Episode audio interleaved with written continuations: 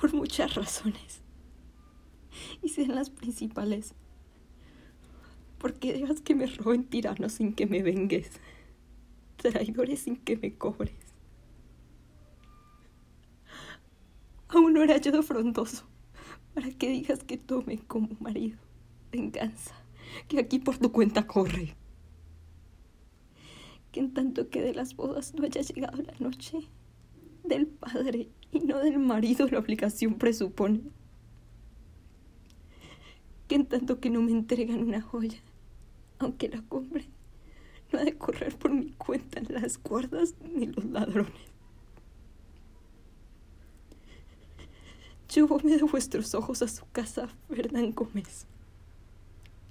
La oveja lobo dejáis como cobardes pastores. Que hagas novia en mi pecho. Que desatinos enormes. Que palabras. Que amenazas. Y qué delitos atroces por rendir mi castidad a sus apetitos torpes. Mis cabellos no lo dicen. No se ven aquí los golpes de la sangre y las señales. Vosotras sois hombres nobles. Vosotros padres y deudos. Vosotros que no se os rompen las entrañas de dolor, de verme en tantos dolores. Ovejas sois. Bien lo dice de Fuente Ovejuna el hombre. Dame unas armas a mí, pues sois piedras. Pues sois tigres. Tigres no. Porque feroces siguen quien roba a sus hijos.